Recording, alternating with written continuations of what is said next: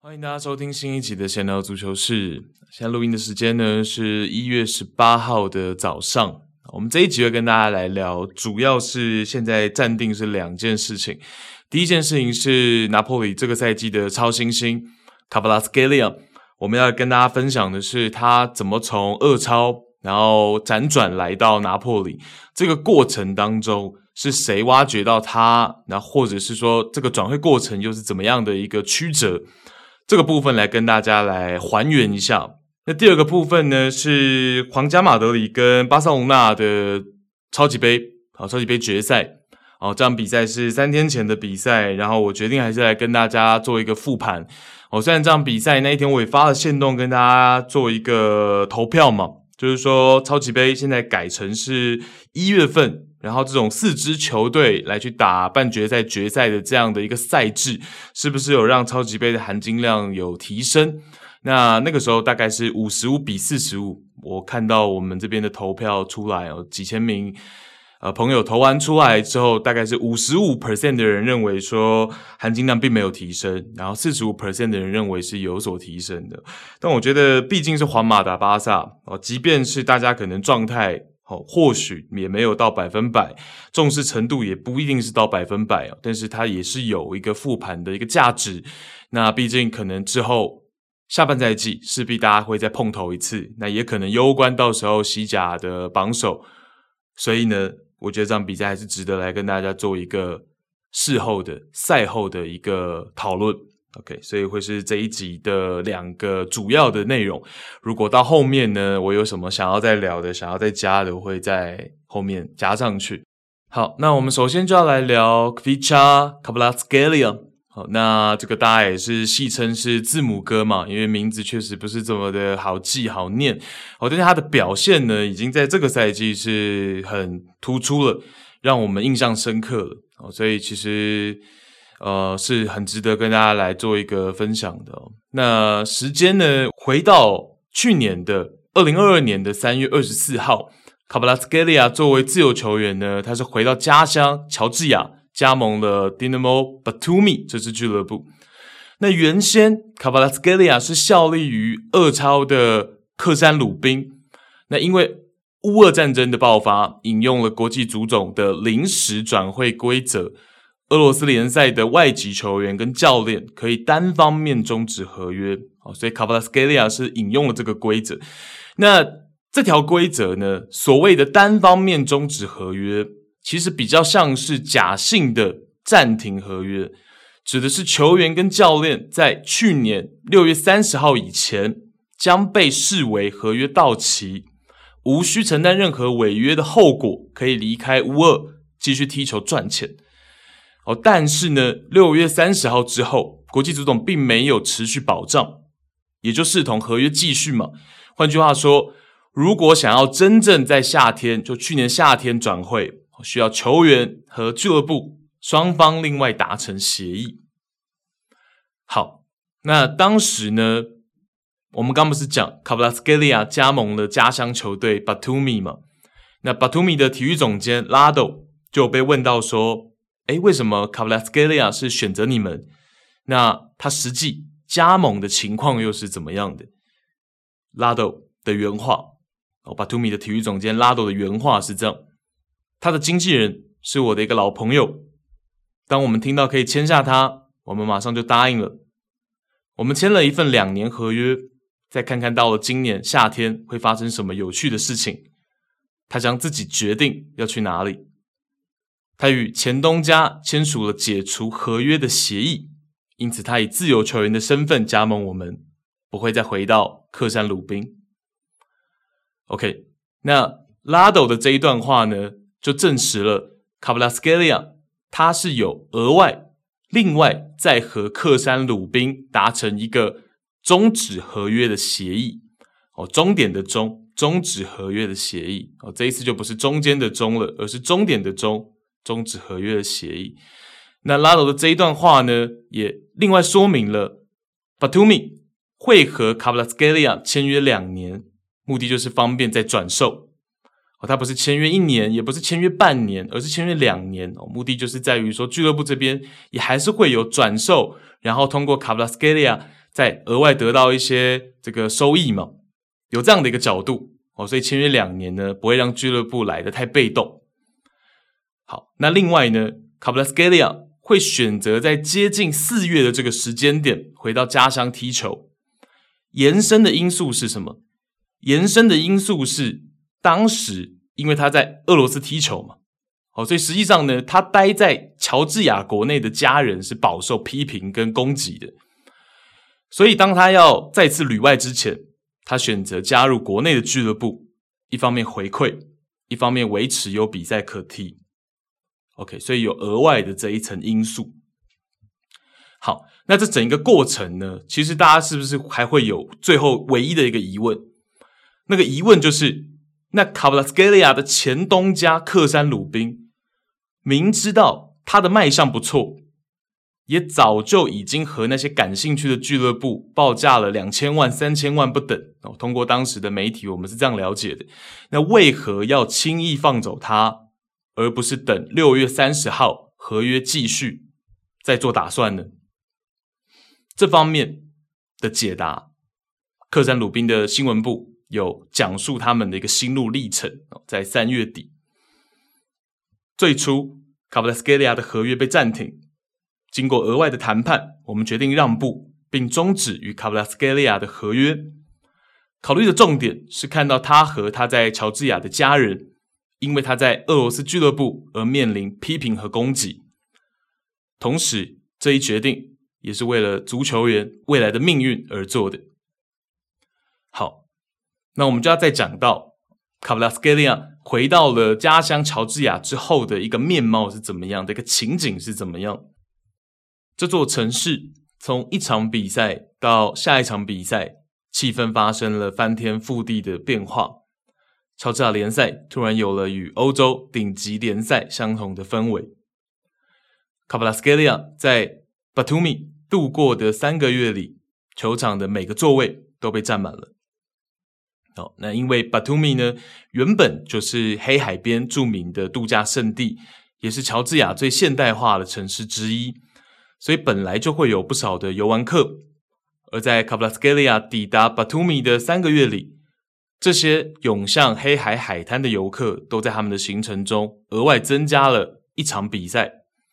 无论他们是支持 Dinamo Batumi，还是其他球队，还是根本谁也不支持。比赛期间，整个体育场都为卡布拉斯格利亚的每一次触球欢呼，甚至包括那些理论上前来支持对手的球迷。卡布拉斯格利亚的现象仅仅存在巴图米吗？不是的，几乎每个城市的体育场都座无虚席。整个乔治亚都想一睹为快，即使是在偏远地区的比赛，在平时只能吸引几百名观众的体育场内，门票都以完售。那在去年的六月三十号，Dinamo Batumi 和对手的比赛进行到中场休息，卡布拉斯格利亚一身休闲的衬衫牛仔裤，拿着麦克风走出球员通道，来到了 Batumi Arena 和满场两万名的球迷道别，因为他即将启程前往意大利，拿破里以一千万欧元的转会费成功得到了他。OK，那我们在这里呢，先按个暂停。我们把视角放到当初拿破仑是如何看见跟选择卡布拉斯格利亚的。时间倒转到两年多前，当时的卡布拉斯格利亚十九岁。好，那有一号人物叫做卡卡卡拉泽，AC 米兰的名宿，乔治亚足球的传奇人物，还是现在乔治亚首都。Tbilisi 的市长卡拉泽曾经就在两年前和自己曾经的两名队友，米兰的体育总监 Maldini 和拿破里的时任主帅 Gattuso 分别就卡布拉斯格利亚的事情进行过交谈，好，通电话进行过交谈。那当时米兰和拿破里都表达了对卡布拉斯格利亚的兴趣，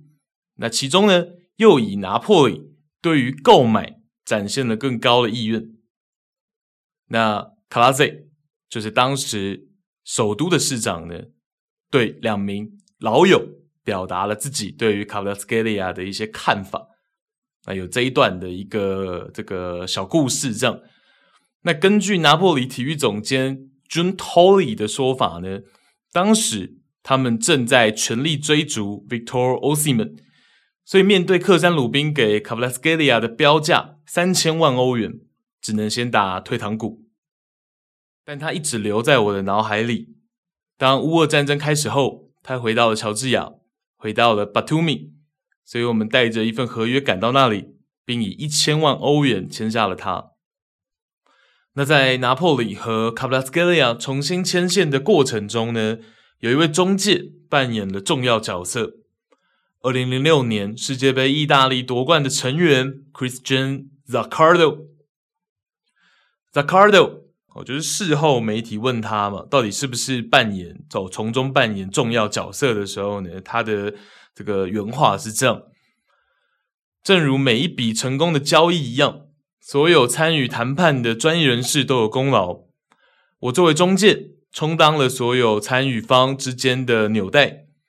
然后由拿破里高层和球员代表把它完成。我在乔治亚有很多朋友，也经常到访那里。我认识卡布拉斯盖利亚好几年了，我是第一个在欧洲推荐他的人。我对他情有独钟，我希望他能有一个强势的开始。到了现在，我希望他成为世界上最好的之一。他有正确的心态，而这也许是最重要的事情。那 Zaccardo 也进一步说明，为何对于卡布拉斯盖利亚来说，拿坡里是完美的选择。因为主帅 Spalletti 在与年轻人合作方面出色，是卡布拉斯盖利亚的最佳向导。甚至 Spalletti 还会说一些俄语。那 Zaccardo 作为中介，就是以自己二零零六年世界杯冠军以及二十年意甲踢球的经验，再加上他每天上课看影片、去球场观察球员所得出的专业整理，为球员和俱乐部双方提供建议，而促成交易。那 Zacardo 呢？他也有正式在英足总注册为个人中介。被问到作为中介的心得，Zaccardo 是这么说的：有时候，即使是最简单的事情，也可能很难传达；反过来，有时候再复杂的事情，也可能一次到位。一切都取决于你面对的人。这是一份不错的工作，尽管它并不容易。那最后，Zacardo 讲到乔治亚。如果我们的意甲有更多的乔治亚球员，我一点也不会感到意外。这个国家正在飞速发展，无论是足球还是其他方面。好，那呃，实际上呢，乔治亚当地的知名体育记者在去年的四月一日，四月一号就在 Twitter 发文说到过，说从他所知道的情况来看，拿破里遥遥领先。拿破里在卡布拉斯盖利亚的争夺战当中遥遥领先。那卡布拉斯盖利亚的经纪人呢，也曾经说过这样的话。我在呃去年应该也是四五月左右的时间点呢，曾经说过这样的话。我们与尤文图斯达成了预先协议，但在 Paratici 离开后，就 Paratici 是原本尤文的体育总监嘛，后来去到了热刺。在 Paratici 离开后呢，交易失败了。那他说，如果 Paratici 没有离开，今天 Kvaratskhelia 就会是一名尤文球员。我们也与 AC 米兰的体育总监有过关系，但他们没有提出任何辞职的建议。OK，所以这是 Kvaratskhelia 的经纪人的一个说法哦。那当时呢，据媒体的报道，我去会诊哦，实际上尤文图斯、AC 米兰。阿贾克斯、里兹联、艾弗顿、热刺、勒沃库森，哦，其实这些球队在那两三年都对卡布拉斯盖利亚是感兴趣的，哦，只不过只有拿破里真正冒险支付了一千万欧元。那坦白说，其实拿破里在我们前面的故事里面，他们对于两千万、三千万欧元这样子的一个标价，也是有一些却步的。那只不过是因为这个乌俄战争的关系，这个从中的一些巧合、因缘巧合之下，卡布拉斯基利亚是回到了家乡，才得以用一千万欧元稍微比较便宜的价格。好，那这个价格对于拿破里来说，他们就比较愿意，哦，比较能够接受。那所以其实这个过程呢，为什么要跟大家分享，就在于这里哦，因为有的时候转会这件事情，它可以。很快速，当然有可能快速，因为双方可能对于彼此的条件都蛮满意的，他就很快就达成协议了嘛。但是也有可能像是卡布拉斯基利亚这样的一个例子哦，其实拿坡里他有意愿，但是他当时包括边锋位置上面，Insigne 也是有在谈续约的这个动作嘛。哦，但这个动作其实也持续了一两年。那所以边锋，尤其是左边锋的位置上面，如果 Insigne 愿意留下来。那卡布拉斯基利亚愿不愿意来呢？那我们还需不需要花这个钱呢？这都是有关系的。那再来就是我们刚讲的，诶，这个战争的因素就也是非常的巧合。那他如果没有被这个克山鲁宾给放出来，哦，克山鲁宾没有去做这个让步的动作，那卡布拉斯基利亚也不会回到家乡去这个待价而沽，对吧？那等到卡布拉斯基利亚回到家乡之后呢，又有很多其他的一些竞争者啊。然后包括你从中也是要去问到很多哦，到底这名球员是好或坏哦，然后可能有一些中介在跟你介绍，然后你自己可能也是通过一些比赛的画面去做一些这个判断哦，然后包括了最终这个主帅 Spalletti，据拿破里的体育总监我们刚讲 Giuntoli 的说法呢，其实卡布拉斯基利亚来到了意大利，第一件事情他就把他带到。Spalletti 的家中，然后 Spalletti 就非常的满意，然后最终呢，这个交易才真正真正的落实。OK，所以其实一个转会过程，然后到现在卡布拉斯盖利亚有这样子的一个舞台，然后在这个赛季被大家所熟知，他有真的是有这样子的一些错综复杂的因素加总之下，才有这样子的一个结果。那卡布拉斯盖利亚自己也讲说，其实来到了拿破里。他才感觉自己的职业生涯真正的起步了，他才感觉自己真正踢到职业了。OK，所以嗯、呃，我觉得呃这个故事很值得跟大家分享。然后我觉得也是真的是可能拿破里是他的那个现阶段最完美的那个答案。对，那我们这赛季也看到嘛，其实卡布拉斯基利亚就是有一点呃。之前看过，也是应该是意甲的名宿去形容他，就是讲说，啊、因为他的训练的环境，并不是像现在很多欧洲的一些主流的一个训练方式，就是非常的科学了，非常的制式化了。那他反而是存在于那些野性的，他反而是有点在规格之外的这样子的一些球风。哦，他比较有野性，然后比较有自己的一些盘带的节奏，是别人比较没办法摸索的。那反而他现在来到了意甲，来到了五大联赛，对手很难判断他到底下一步是要做什么。那他有可能下底，他有可能内切，他有可能在很比较出乎意料的地方就射门，他有可能传中。那他有有这样的天赋跟技术存在的时候呢，其实这名球员就很很强。那其实就是我觉得也算是一个很特别的例子。那。所以，其实有的时候，诶，到底你是在这样子，就是说，很多青训体系已经非常发达的俱乐部里面的那些球员，真的会成功吗？其实我最近也在整理，有好多好多两三年前我在写文章的时候说，呃，是天才球员，可是到了现在，他可能因为自己的不洁身自爱，他可能是因为很多违纪，那甚至离开了巴萨，然后呃，现在无影无踪，哦，很多这样子的一个例子。哦，所以反过来反而是这样子一个诶，乔治亚的球员，然后到了俄罗斯踢球，然后整个国内都非常的轰动，然后非常的，就是你看他回到家乡的那个场面，然后最终他来到拿破里，然后有这个赛季到现在大概一半左右，快要三分之二左右这样子的一个表现的时候，真的是其实这个故事是很值得我们未来我，如果卡布拉斯基利亚能够。像这样子的表现，能够再多几个球季的话，我相信他的故事会让更多人知道。呃，乔治亚的足球确实现在也是呃，慢慢的在强大起来，包括了像是现在瓦伦西亚的主力门将 Mamardashvili，二十二岁哦，他是那种很高大的门将，将近快要两百公分的高大门将。那他跟 Kvaratskhelia 有个共同点，就是两个人都是出生在乔治亚的首都 Tbilisi。那 Mamardashvili 这个赛季其实是他来到西甲的第二个赛季，我觉得二二三赛季是他的第二个赛季。那上个赛季其实他还不是完全铁打的一号门将啊，那个赛季是到了季中，譬如说 Citizen 也曾经有一大段时间是是一号门将。好，然后后面 m a m a d a s h i l i 才把这个门将的位置争回来。好，然后 Citizen 当然也是回荷甲嘛。那这个赛季呢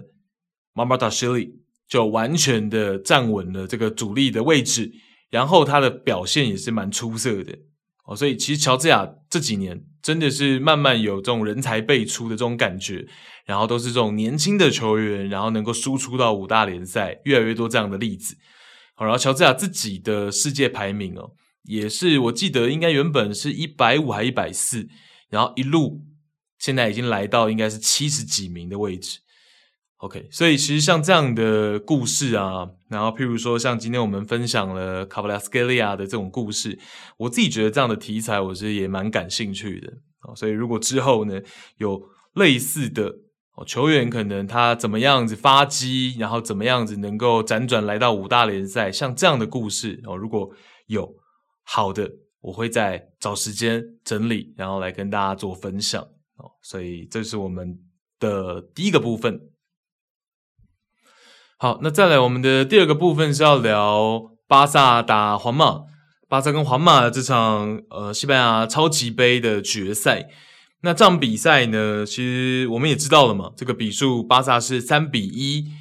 战胜了皇马，然后成功捧杯。那这个比数呢，其实。对这两队来说算是蛮有缘的，然后这三比一这个比数哦，因为在这个赛季上半季的交手联赛的交手当中呢，是皇马三比一战胜了巴萨，好，所以等于是巴萨有一点点算是报仇回来的感觉，好，打个问号，因为超级杯的性质嘛，我们也知道。那我们先撇开哦，超级杯它的一个含金量啊等等的，我们就当它是一个正常的一个比赛，如果。当它是一个正常的比赛来看待的话，因为要这样，我们才能去从中可能总结一些些呃未来的看点嘛，啊所以我们就当成它是一个正常有积分的一个比赛。好，那从比赛内容来看一下哦，两队的一个情况。那巴萨呢，这场比赛是沿用了一月八号和马竞联赛交手时的阵容，让 Gavi、Pedri、De Jong、Busquets 同场先发。哦，也是主帅哈维本季唯二这样部署哦，就是让这四位球员呢同场作为先发球员。那相较那场和马竞的比赛呢，哈维还顺手把 Araujo 跟 Koundé 的位置做了一个互换。哦，本场比赛是 Koundé 打右边中卫，Araujo 去打右边后卫。好。那本场比赛呢，哈维是怎么样安排我们刚刚讲的 Gavi、Pedri、De Jong 跟 Busquets 的这四个人？他是怎么安排的？首先，De Jong 跟布教授两个人就是这个 Double Pivot 双后腰，进攻的时候呢迪用会有更多的前后跑动、向前站位。那当然，布教授就是一个更纯粹的我们讲的这种堕落的堕后的后腰，组织后腰。那 Gavi 的热区呢？是在左侧的半空间，主要覆盖的范围还是会比较内收一点哦。相比我们通常知道的边锋也好，边前卫也好，其实 Gavi 的热区是更靠拢 half space，然后更内收一些，将边线的位置交给左边后卫 Balde。那右侧 Pedri，Pedri 主要覆盖的范围呢，就会是中间偏右一点。那因为他的右手边还有 Dembele。OK，大家能能能感觉一下这个部署，这个这个阵型是不是感觉出来了？基本上可以把这个阵型视作是四二三幺，哦，就是 Gavi 跟 Dembele，还有两名边卫 Balde 跟 Araujo 在进攻端扮演的角色有比较明显的区别，也是对应皇马的进攻配置嘛，因为 Araujo 就可以把比赛重心更多放在防守，那防守谁呢？当然就是防守 Vinicius Junior。所以大概是这样的一个安排哦，就是说这样的安排还有另外一个好处，就是当进攻的时候，Gavi 会频繁的我们讲内收进到中场嘛，就会让巴萨在中场人数上有保障，能够进一步去满足他们的这种控制欲。对，那因为在联赛的上一次交手当中，其实巴萨并没有。真正把中场的控制权给完全抢夺过来哦，其实皇马在那场比赛中场还是展现了不亚于巴萨的强度哦，所以我认为 Gavi 这样现在的这一手安排，然后哈维多了一个这样子的一个呃口袋阵容、口袋阵型，应该这样讲，我觉得其实是也是蛮有趣的，蛮值得我们在往后观察，因为我刚刚讲嘛，这是本赛季唯二这样做而已。我就是四个人同场先发，其实唯二这样做。那 Gavi 其实上赛季他也踢了不少场纯粹的左边锋嘛，其实上赛季他也踢了呃一定的场次的左边锋哦，所以其实这样的位置对他来说也不会太陌生，只是说比纯粹的左边锋再内收一点，然后把热区放在半空间这样，对，然后让出这个边线的位置给左边卫上来助攻嘛，对，哦那。我觉得其实这样的配置也是有它蛮合理性的，也是有它蛮合理性的。然后再加上就是这场比赛，其实，在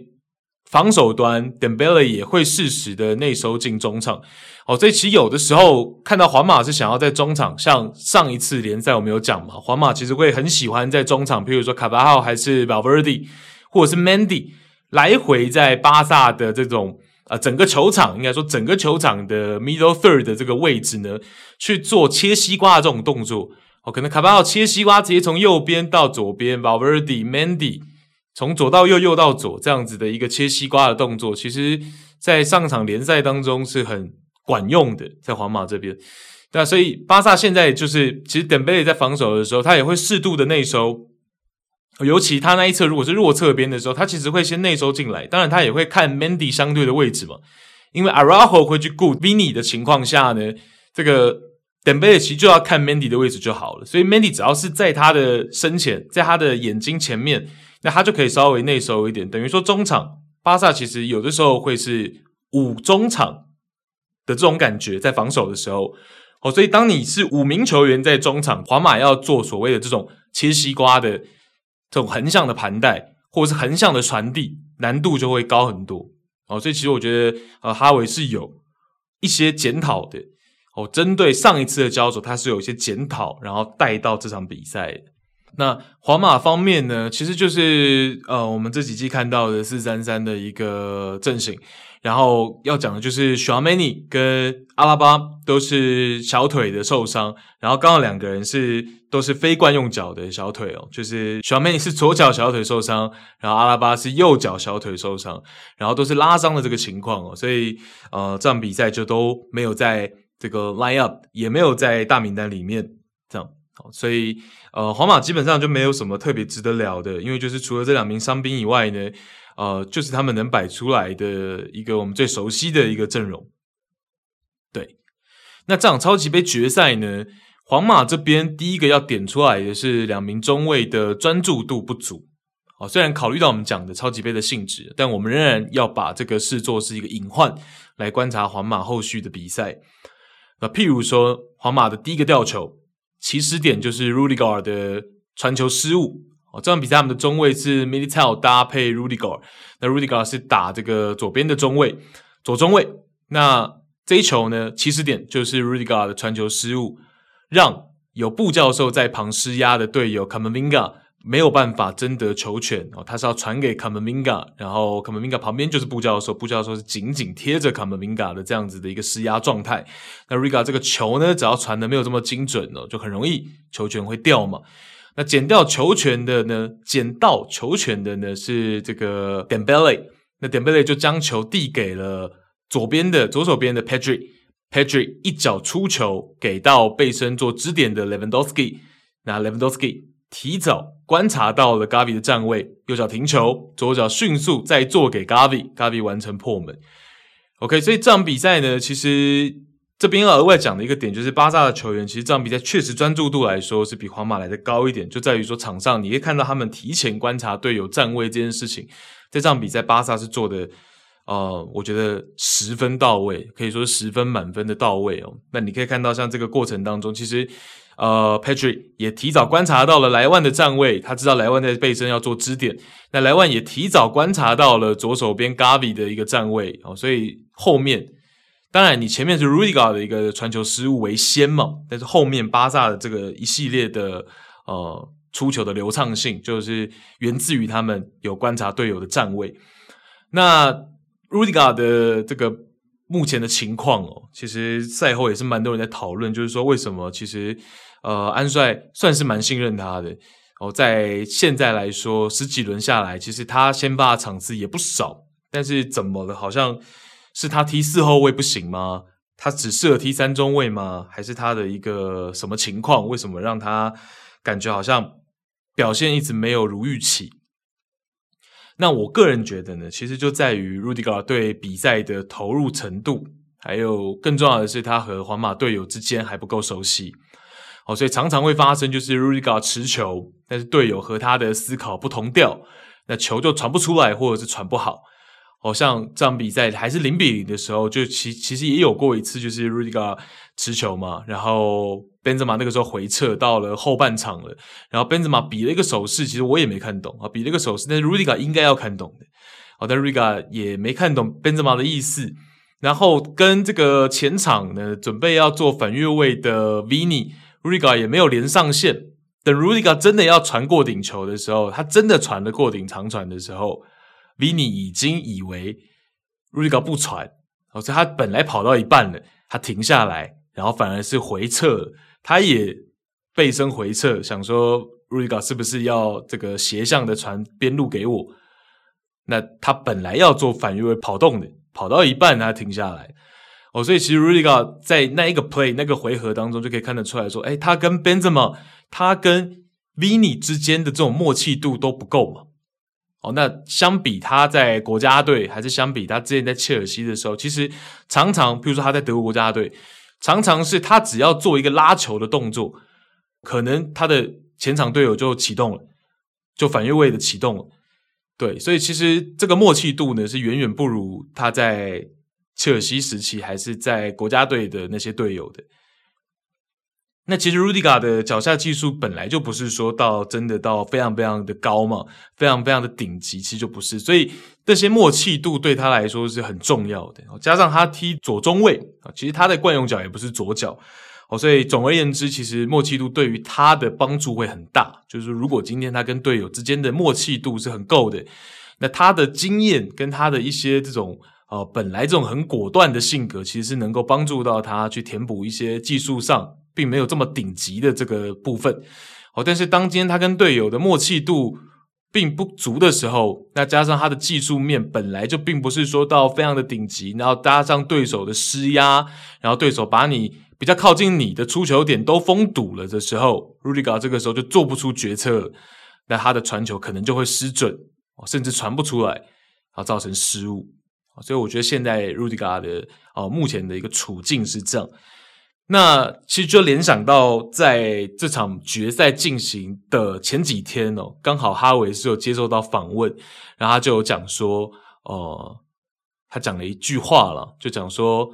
我记得人们说皇马签下了切尔西的先发中后卫，那我们签下了替补。他的意思就讲说，哦、我记得在赛前季前，大家都说啊，我们签了这个 Christensen。是切尔西的替补中后卫，然后人家皇马签了先发的 Rudiger，哦，那我们好像矮了人家一头，矮了人家一阶，哦，结果现在你看 Christensen 的表现好像不会比 Rudiger 来的差，哦，所以哈维其实在决赛前哦，他是在决赛前的呃几天他就讲了，哦，应该是上一轮联赛赛后，因为 Christensen 打马竞的时候表现得很好，然后他在赛后就讲了这一段话。哦，所以我觉得以 r u d g 的经验，他是只要有心，我并不觉得他没有办法恢复，或者说没有办法符合皇马球迷的期待，但是可能就需要再一点时间给到他。哦，所以我觉得，呃，对于 r u d g 这一块的想法大概是这样。那落后一球之后呢，皇马这边就想要赶快的追平嘛。那所以其实有一些比较稍微比较激进一点的施压的一些尝试就开始了。那尤其是三中场之一的这个 Modric 摩迪哦，开始会尝试在巴萨后场控球的时候往前多压一格，压到巴萨左中卫 Christensen 的这个位置。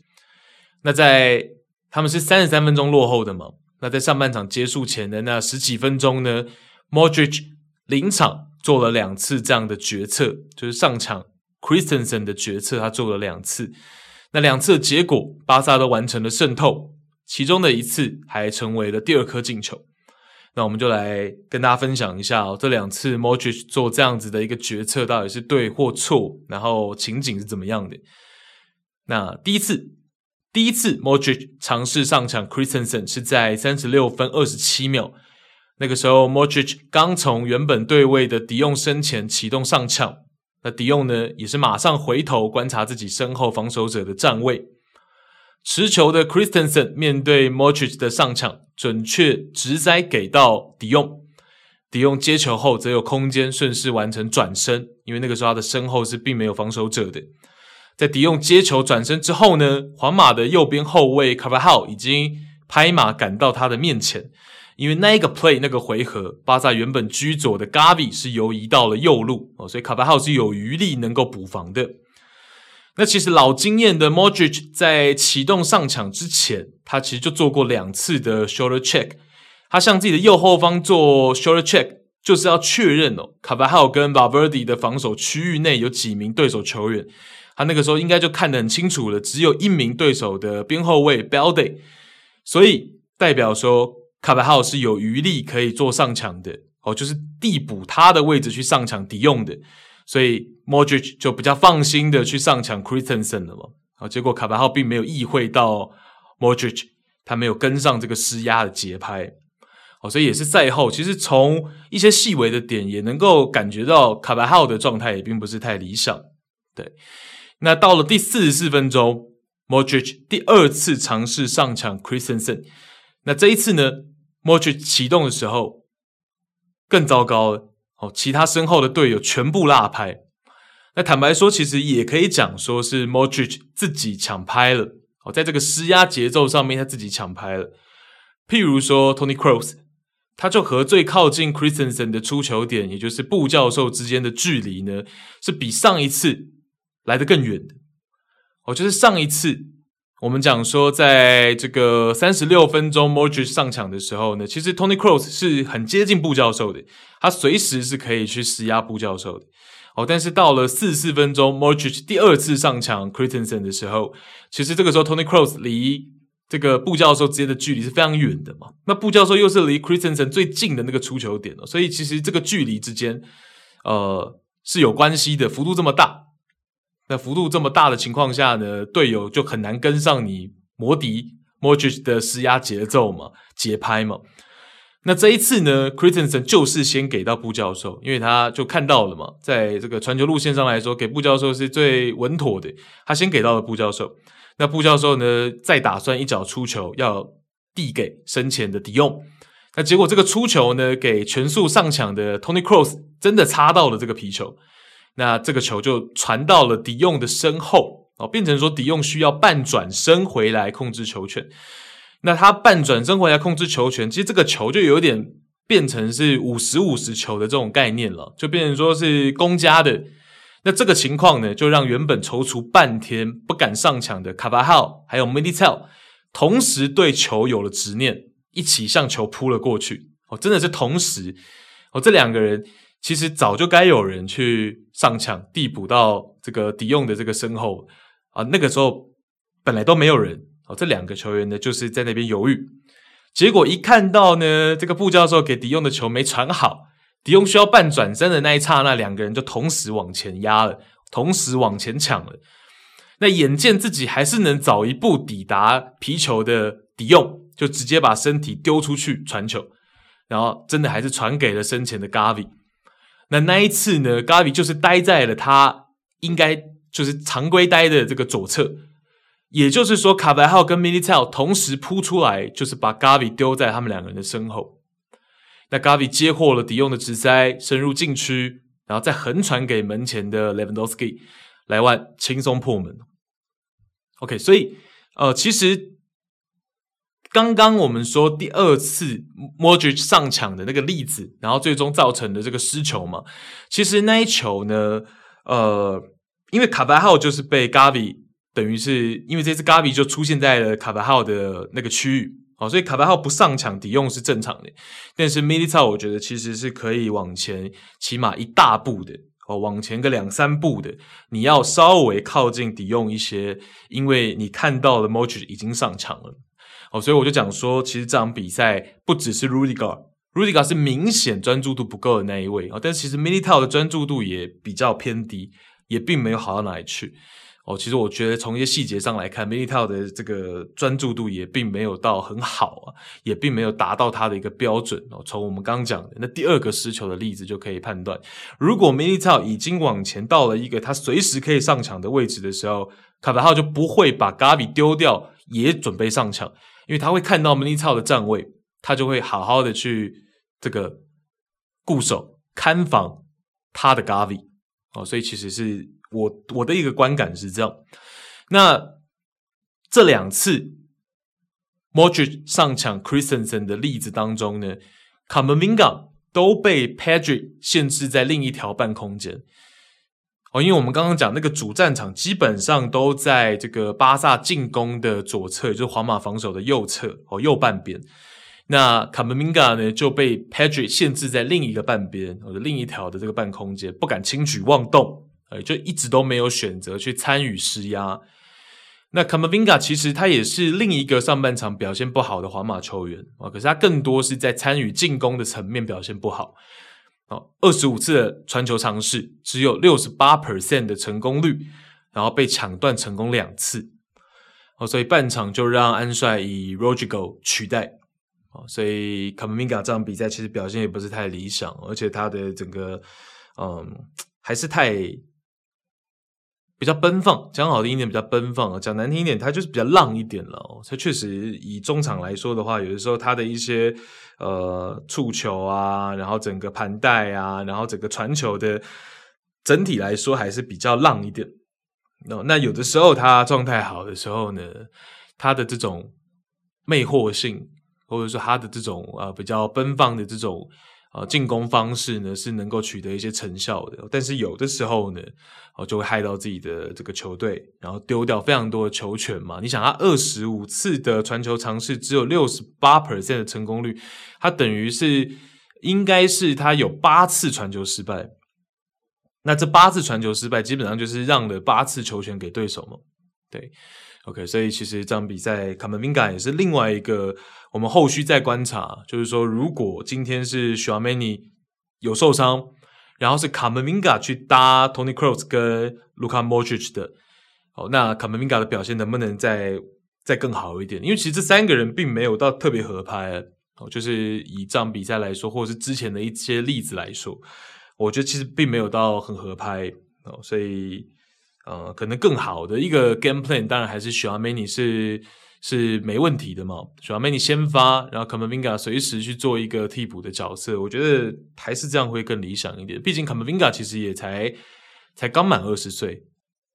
好，那啊，这场比赛呢，巴萨方面真的是他的一个传控的状态是非常的好。我觉得巴萨的诸将调整的是更理想一点。在上半场三十五到三十六分钟之间，他们连续完成了五十脚的传球。那到了下半场七十五到七十六分钟之间，那个时候已经三比零领先皇马的时候，又一次连续完成了四十六脚的传球，哦，而且七十五到七十六分钟那一次呢，几乎都是在 middle third 的区域去完成的，然后还出现过三个人围着皇马替补上场的中场 Ceballos 连续三脚传球的这种画面，就是大家围着 Sabalos 然后。围成一个三角形，然后疯狂的三角传球，这种画面都出现了。然后最后是 Rudiger 受不了，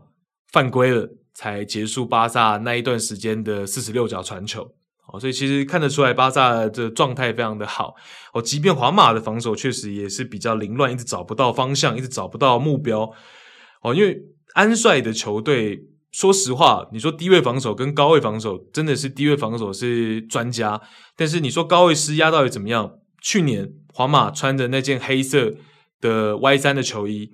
也是一样嘛，其实那一天 Modric 也是疯狂的上场，而且那一天看起来是赛前的 game plan 就这样设定好了。哦，那 Modric 也是疯狂的去做高位施压，但是结果呢，就是被巴萨一直突破，然后摆脱，然后一直打反击嘛，然后最后才是一个四比零的比数。所以其实安帅在回国皇马的这两个赛季以来，我们可以看到，就是说其实他在高位施压的这个层面呢，真的就总是没有部署到真的很理想。那是我们去年欧冠一直讲嘛，其实他就是在中圈的这种位置去做一定的施压强度，这个是安帅能够做到的，然后皇马的这些球员能够完成的，因为毕竟你说 Modric 跟 Kroos 的年纪也是大哦，所以要他们真的在高位去做施压，然后包括 Benzema 也是年纪有了哦，所以其实这个难度真的都对大家来说是一定的负荷，所以当皇马呢还是退回到。去年欧冠，我们一直在讲说，在中圈附近去做施压，然后我觉得那样子的一个部署还是会更适合皇马。对，我的一个感觉是这样。那当然，这场比赛它就不是 game plan 嘛，它是落后的情况下面，Modric 自己主动要去施压 Christensen，其实我觉得是能够理解的。那其实也是毫厘之间嘛，因为我们讲说，像是第二个那个例子，Cross 其实都碰到了。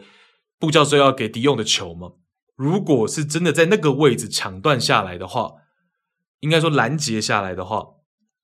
那在那个位置推反击可能会是一个人数优势。那皇马其实也是善于反击的这样子的球队的时候，说不定比数真的能改写。那我们另外还可以讲到像是卡巴哈，好，卡巴哈最近他的近况、近期状态的这个下落呢，也是。有被赛后成为一个话题哦。那其实本场比赛，卡巴哈的攻守确实他都不太符合应有的一个水准。那针对这点呢，我只能再用这个布教授的例子来去做解释哦。因为我之前也跟大家聊过嘛，布教授基本上在最近的七八年，每一年都会被人家拿出来说，布教授是不是不行的？布教授退化了。然后每一年都会有一个转折，叫做布教授好像还是可以，布教授好像还是行。OK，所以其实这种三十加的老将啊，当然卡巴哈没有到很老啊，但是就是三十加的老将，我觉得其实呃有没有稳定出赛，然后有没有好的训练情况，可能对于他们来说的这种影响是会比年轻球员来的更大一些的。那卡巴哈在世界杯我们也看到了嘛，其实他也没有一个就是绝对西班牙主力的上场时间。那我们也不知道说他在那个世界杯期间的调整到底怎么样。那以这场比赛来说，确实是以整个赛季到目前为止来说是一个很低的低点。对，那最新的消息呢，卡巴号又因伤是没有办法出战等等周中和黄潜的这个国王杯，所以卡巴号确实，我觉得他的可能身体状态啊，或是他的一个呃，之前在世界杯期间他没有一个很很多的上场时间，可能都有影响到他。对，那。呃，我们就要讲说，这种三十加老将，其实你给他一点时间调整，说不定他就能够又恢复到那种世界级的水准，或是世界级的影子。对，那你像布教授的这场比赛，跟他可能这个赛季不好的比赛相比，那又是判若两人。所以我觉得卡巴号之前也经历过了，其实哦，卡巴号之前也是经历过说被大家讲说他已经退化了，然后在上个赛季他又回来了嘛。所以我觉得其实呃。如果是整个赛季走完，卡巴哈都是后面都是这个状态的话，那我觉得这个才是值得讨论的话题了。那如果卡巴哈能够调整过来，然后可能半个月、一个月之后又恢复到一个比较好的、比较出色的状态的时候，那我觉得这个都是假议题啊，其实操之过急的一个论述了。我觉得，对。那其实另外我要讲就是说，卡巴哈的一个不出色。那反过来，其实就是他对位的这个巴萨小将，巴萨的左边后卫 Balde，在这场比赛他的发挥是出色的。好，那第一都是 Balde 年轻人嘛，他的一个速度的展现，最高时速在这场比赛来到了三十三点七公里，是全场第一。那但其实我觉得更可贵的是 Balde 他在这场比赛他是懂得刹车的，多次是正确选择了传球时机。没有盲目的去单打独斗或者是深入防守。哦，其实我觉得这才是最难能可贵，就是说他真的，譬如说面对到包夹的时候，他知道进退，然后他在一个可能自己可以爆冲下底的这种位置的时候呢，他会选择去做传球，去做分球，好，然后再去做跑位。对，所以我觉得其实这场比赛呢，速度的展现当然是我们看的最明确的，因为在赛后在 Twitter 大家都反复去放那个。然后得过掉卡巴号，然后用速度碾压卡巴号这个呃影片嘛，然后有一些梗图嘛。但是我觉得 Ballard 更多在这场比赛给我看到就是说，诶，他年轻人，可是他有去学习说怎么样刹车，我觉得这才是更重要的。哦，那如果他就是一个有速度的边后卫，其实也不稀奇哦。更多的反而是这场比赛他的一个传球成功率非常高，九十点四 percent，然后他有很多的这种呃。好的一个传球时机，我觉得这才是我看到了，我我个人觉得是最重要的。好，那赛后呢？赛后皇马这边将帅的一些发言哦，譬如说 Valverde 哦，Valverde 就讲说，显然在这样的比赛中，面对这样的对手，我们本场比赛只付出了九十趴或八十趴的努力，我们这样做是无法赢得比赛的。那安切洛蒂安帅在赛后就讲说，比赛一开始还是军事，场面比较平淡，对手打破僵局以后呢，踢得就越来越顺了。前两球基本上是我们送给他们的。OK，所以安帅其实也有表达一些，在赛后他其实也有讲了，说他不觉得这场比赛是一个所谓叫做难堪的一个输球。哦，他觉得在联赛他们也三比一巴萨，就是上一次的交手哦，所以。呃，他觉得这两队交手就是这样，有的时候谁先领先，可能就会占据比较大的一个优势。然后他也去讲说，其实他们球员的状态在赛前他就知道说没有准备的很到位。然后呃，整体来说就是回收球权这件事情上面没有做得很好。然后再来就是个别球员的一些单独的失误，所以让这场比赛最终是一个这样的结果。好，那赛后皇马其他的相关新闻呢，也都围绕在阵容方面去做讨论。那当然，因为输球嘛，而且输给巴萨。那再来就是在近十场比赛，皇马其实吞下了四败，所以当然媒体跟球迷会讨论阵容，这个是人之常情，这个是很正常的事情。那讨论的面向有几个，第一个是讨论说本场比赛没有上场的四个人是否已经被安帅彻底淘汰。好，那哪四个人呢？包括了右边后卫的 o d r o z o l a 然后中后卫的 Vallejo，然后两名前场球员 Hazard 跟这个 Mariano Diaz。哦，这四位球员是有被媒体啊、球迷去点到、点名到跟讨论的。那当然，前面我们也讲了嘛，就是卡巴哈在现在这个时间点是有一些小伤。那作为正规的右边后卫哦，Odriozola 能不能得到在国王杯这样的赛事一定的一些上场时间？这个是我们稍晚可以去关注一下的。好，那当然媒体其实有稍微透露一下，就是说安帅可能还是比较属意在国王杯卡巴号受伤的情况下启用像是 Nacho 或者是 Rudiger 来去打右边后卫，但是就好奇嘛。哦，就纵然 Odriozola 我觉得是迟早会走的，不管是这个窗口还是下一个窗口，但是就是呃，能不能在离开之前多留下一些记录嘛？哦，多留下一些上场的这个记录，其实也是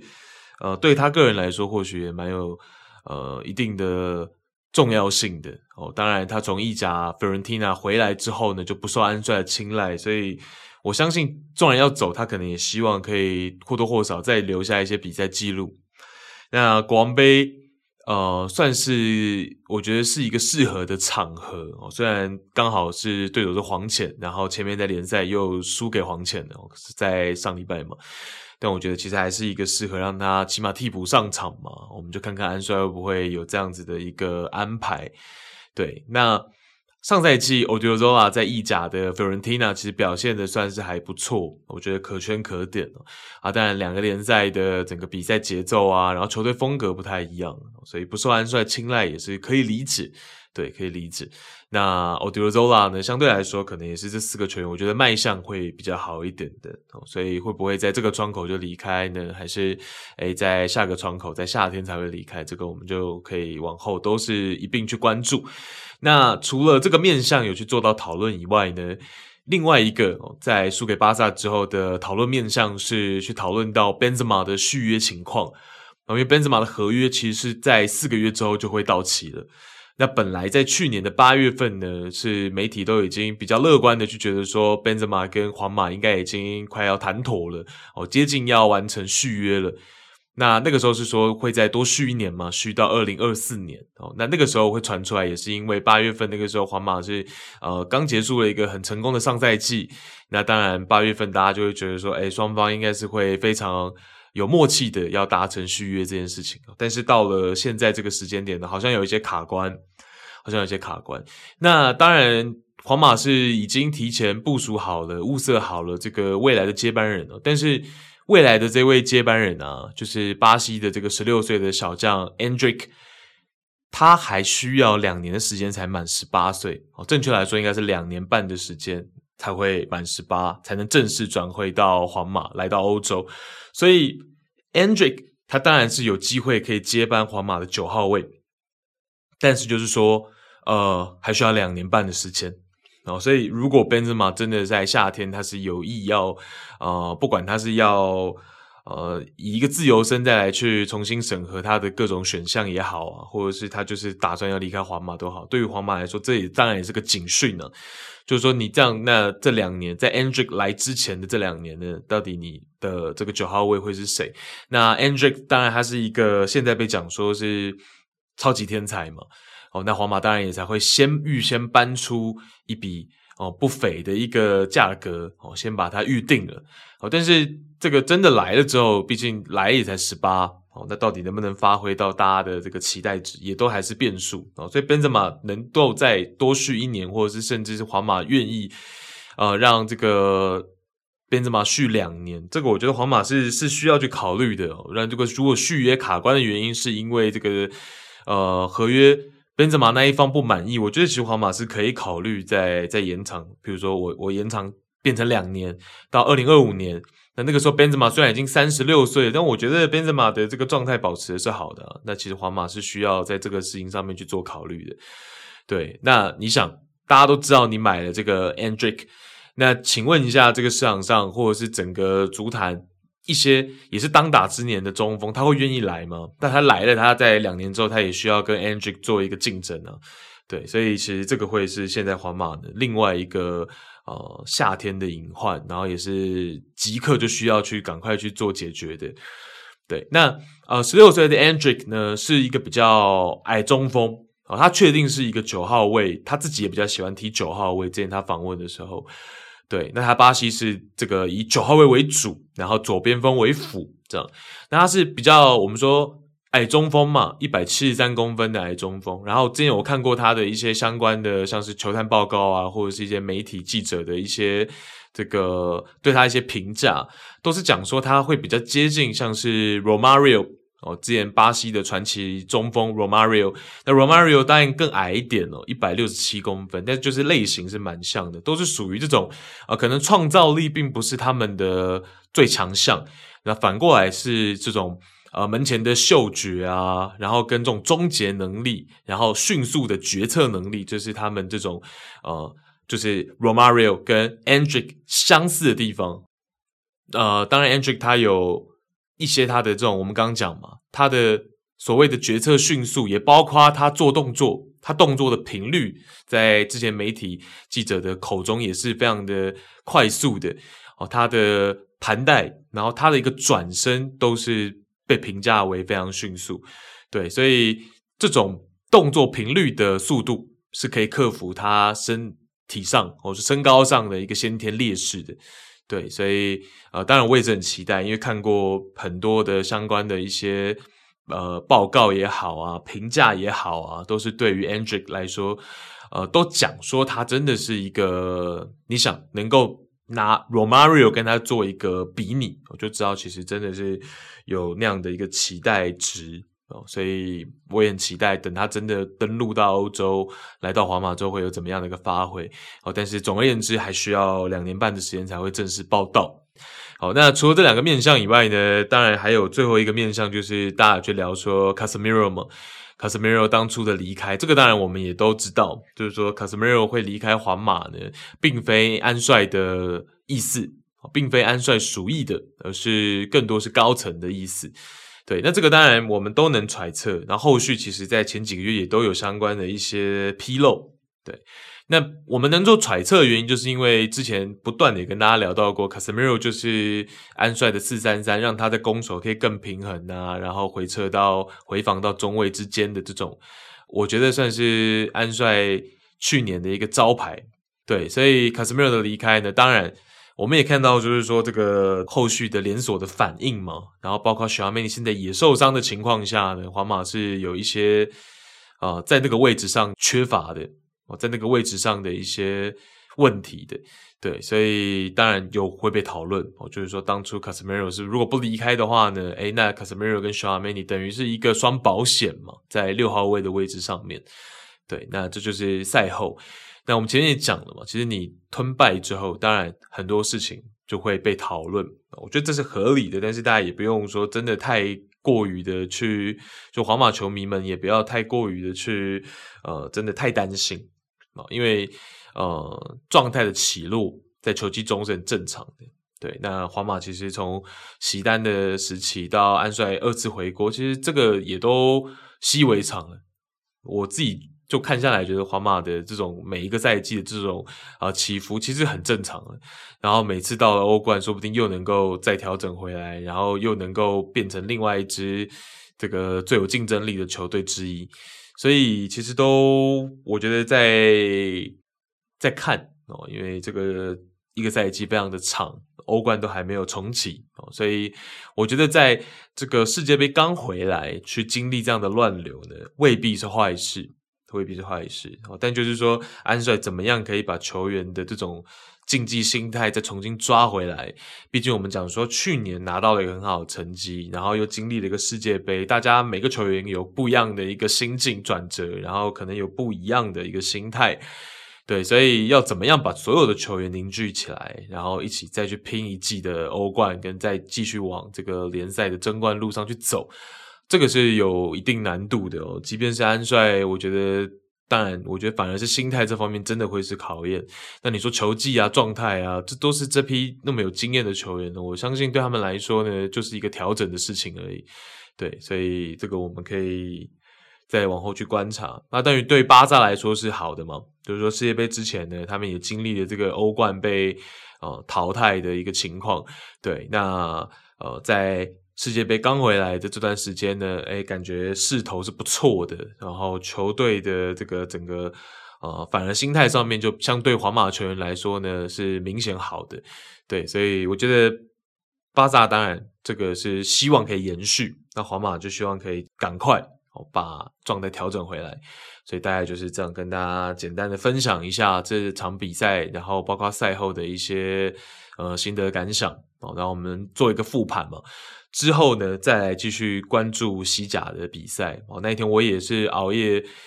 这个很不友好的时间看了这个巴斯克德比嘛，然后也看到这个皇家社会的表现是不错的。然后久保建英，久保建英进球之后呢，还这个上半场进球就脱衣服了。哦，那球当然很漂亮。哦，之后有空再跟大家来聊西甲、意甲，就是最近这半个月、一个月看的比赛。让让我稍微再做一下统整了，尤其是意甲，我起码看了十五场，甚至到了二十场比赛。对，少说十五场啊，多可能二十几场比赛，但是需要消化跟做一个整理了，不然，呃，可能平常没有那么接触意甲的朋友就不好消化。所以这个真的也是我比较苦恼的。然后像以前这样子去聊的话呢，又怕有一些朋友啊、呃，平常确实没在看意甲，那就也不一定能够有参与感。对，那。对，所以我再想想看吧，我再想想看，那也未必，说不定就还是像之前这样聊。等我呃把那些比赛做一定的整理吧，然后我们有机会一定会聊一下意甲的，毕竟是我很关注、很喜欢的联赛。那大概这一集就是这样，然后呃，希望大家听得开心，然后提前跟大家说一声呃，新年快乐哦，农历新年要到了，然后也是祝大家这个跟所有家人、跟家里的长辈、后辈哦，然后都可以有一个很棒的团圆夜，然后能够开开心心的过这个农历新年，这样，那就谢谢大家收听。拜拜。